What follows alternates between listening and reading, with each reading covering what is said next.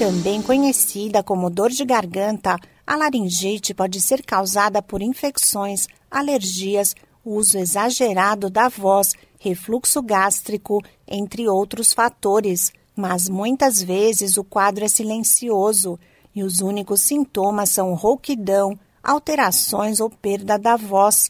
E é importante investigar a causa para fazer o tratamento correto. A recomendação vale principalmente para pessoas que possuem o hábito de fumar.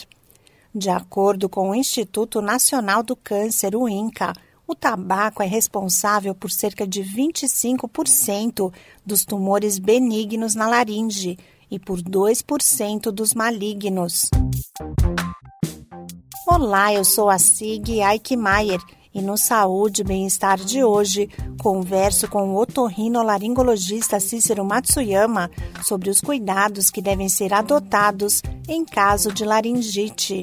O quadro geralmente vem acompanhado de rouquidão ou perda da voz, e as causas mais comuns são os processos infecciosos ou inflamatórios. Que normalmente podem ser acompanhados com tosse, às vezes uma coceira na garganta e febre.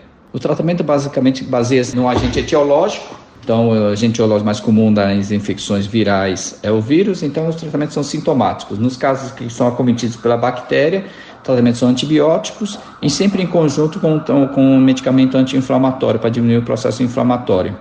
Muitas vezes a rouquidão pode ser tratada com nebulizações, independente se são colocados associados ou não ao medicamento, além do soro fisiológico, com várias vezes ao dia. O médico diz que quando o paciente apresenta rouquidão prolongada, é importante investigar se há lesão na laringe. O grande problema da, do tumor da laringe é que ele é um tumor silencioso. O único sintoma que ele pode proporcionar é uma rouquidão. Muitas vezes a pessoa não tem sangramento, não tem dor, porque só em estágios mais avançados que a pessoa tem esse tipo de sintoma.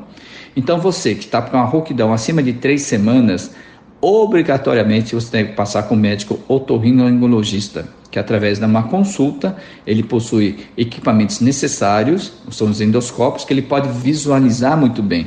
Ele consegue ver através desse equipamento, ele consegue visualizar muito bem a lesão que pode ter surgido. E com isso, sendo precoce o diagnóstico, o tratamento é mais eficiente. O tabagismo é um importante fator de risco para rouquidão e câncer de laringe Alerta o otorrinolaringologista Cícero Matsuyama. A pessoa se expõe a dois princípios principais: a alta temperatura do cigarro e, sem dúvida nenhuma, os elementos químicos que o tabaco possui. Independente da sua origem, se ele é industrializado ou natural, ele produz substâncias químicas que são potencialmente cancerígenas.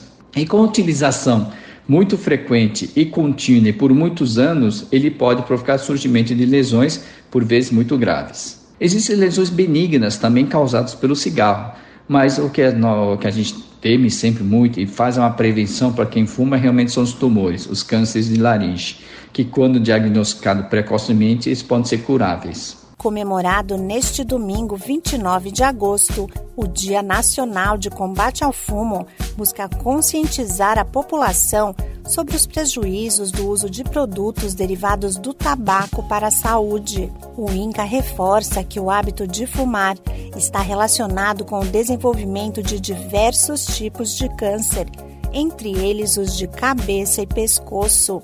Esse podcast é uma produção da Rádio 2.